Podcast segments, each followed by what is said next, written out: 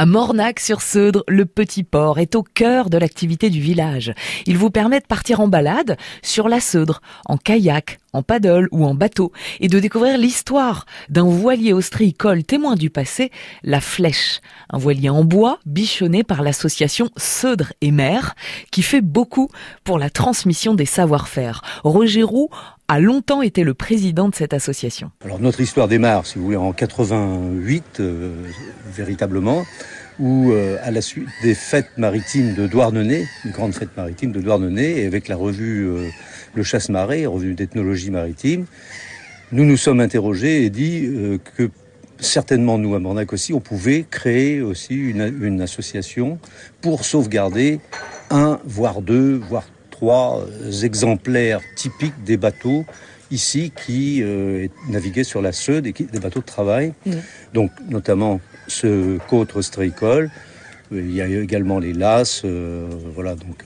Donc ça a commencé comme ça, donc en 88, euh, la réflexion. Nous avons créé officiellement l'association Seudre-et-Mer en 1993, mm. avec euh, quelques passionnés euh, et anciens marins euh, locaux donc dans cet esprit, donc ce Dremer, de, pour tout ce qui touche euh, au patrimoine maritime et à la culture maritime locale.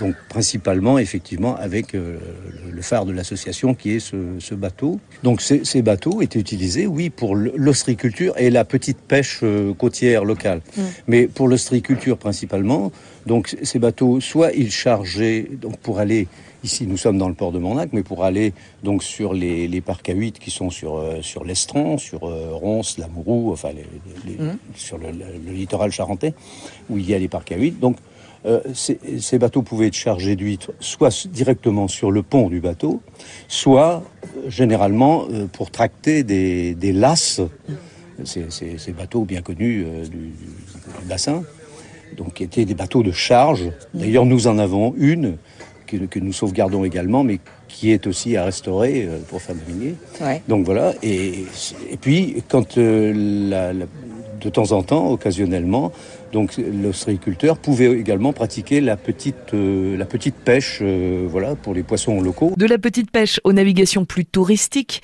il n'y a qu'un pas. Nous le verrons demain en vous racontant plus en détail l'histoire de ce voilier, la Flèche.